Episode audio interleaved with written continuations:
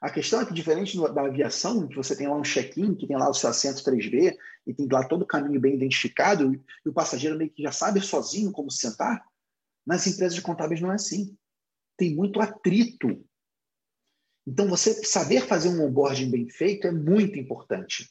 Porque quando você conquista um novo cliente, no momento que esse cliente te contratou, ele está dizendo o seguinte para você: contador, contadora, eu confio em você e eu estou disposto a seguir as suas regras.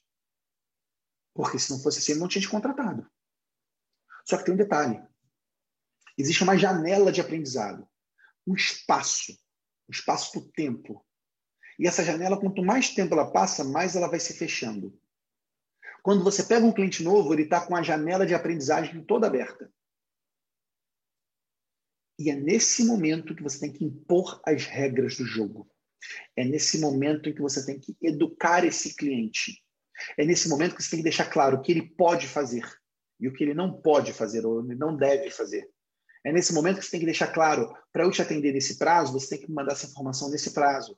Para eu te atender dessa forma, você tem que me mandar a informação dessa forma. É nesse momento do onboarding que a janela de aprendizagem dele está mais aberta e você tem que aproveitar essa janela. Porque quanto mais tempo passa, essa janela vai fechando, ele vai se acostumando com você, até um momento que alguns clientes ficam intransigentes, não aceitam mais orientação. Ah, sempre funcionou assim, por que, você vai mudar agora? Pô, vou ter que mandar arquivo digital? Eu vou ter que... Não, funcionava assim no passado, por que eu vou mudar agora? Então, para você crescer com qualidade, para que você possa crescer de maneira organizada, você precisa fazer um bom processo de onboarding.